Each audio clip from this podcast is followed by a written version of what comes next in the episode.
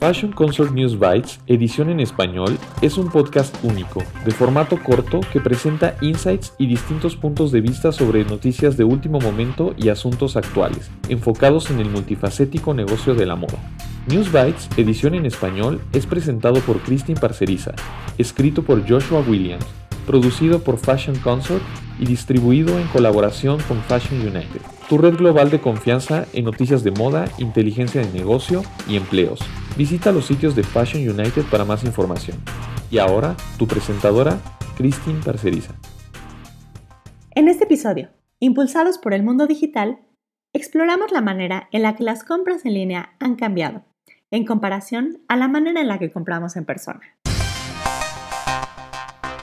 La pandemia aceleró las ventas de e-commerce en 2020. Antes de COVID-19, las ventas de e-commerce representaban entre el 10 y el 20% de los minoristas de moda, dependiendo de la sofisticación y el alcance de sus plataformas en línea. Ante los retos que COVID presentó, estos números se duplicaron hasta un 40%, o incluso más, y ahora están en un promedio de alrededor del 26% con el comienzo de la vacunación y la capacidad de las personas para poder salir y convivir con una mayor libertad. Estos números en realidad son impresionantes y subrayan un verdadero cambio en el consumidor hacia un constante consumo en línea de una gran gama de productos, desde productos de supermercado hasta muebles y por supuesto ropa. Y compañías como Amazon, Target y Walmart, que ofrecen una gran gama de productos en un mismo lugar, se han convertido en los líderes. Sin embargo, lo que es particularmente fascinante acerca de estos números es que incluso en el momento más alto de la pandemia, 60% o más de las ventas seguían realizándose en las tiendas físicas. Y en lugar de que las ventas en línea se conservaran en un 40%, estas han bajado, lo que sugiere que las compras en persona aún son más atractivas para los consumidores. Aunque los consumidores aprecien la practicidad y comodidad de comprar en línea, Ir de compras no es solo la compra por sí misma, especialmente cuando se trata de moda, que suele ser menos acerca de la pieza que compramos y más acerca de la experiencia de encontrar algo, probártelo y comprarlo. Sin embargo, esto no es para sugerir que la tienda física contra la tienda en línea es una comparación justa. La realidad es que es mucho más complicado y difícil de monitorear.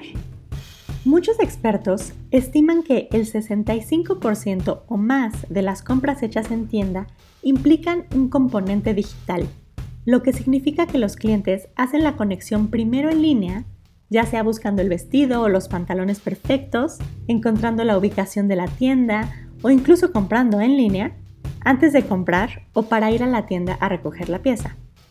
O bien, el cliente está en línea al mismo tiempo que está comprando en la tienda ya sea escuchando música, platicando por FaceTime con un amigo para pedirle consejo de estilo o incluso comprando una prenda de un competidor. Lo que es más, la principal vía en la que los consumidores interactúan con las marcas hoy en día y de manera diaria es en línea. Esta interacción comienza muy temprano en la mañana, cuando los consumidores toman su teléfono, revisan sus correos y navegan en Instagram. Esta experiencia con la marca, principalmente en 2D, suele ser en una pantalla pequeña y es la manera más común en la que los clientes interactúan con una marca. Y lo están haciendo desde su espacio personal, en lugar de hacerlo en un espacio completamente vestido por la marca como una tienda, en donde la firma tiene el control.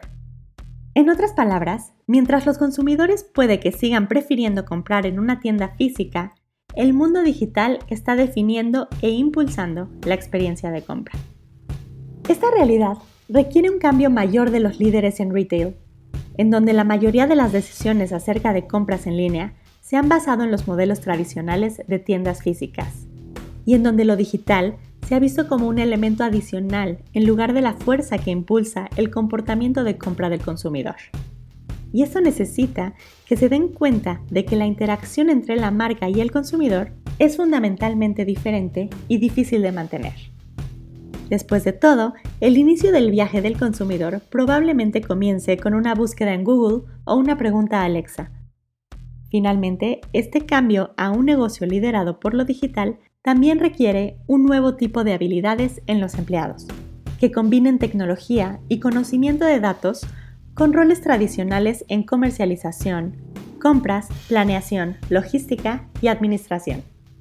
Y esto exige agilidad y flexibilidad para mantenerse competitivos, más allá de las tendencias de temporada. Gracias por escuchar este episodio de News Bites en colaboración con Fashion United, producido por Fashion Consort y escrito por Joshua Williams. Visita FC News Bytes para más información. Y si quieres compartir una historia o participar en News Bytes, por favor utilice el link de contacto o a través de Instagram en la cuenta arroba Fashion Consort Agency.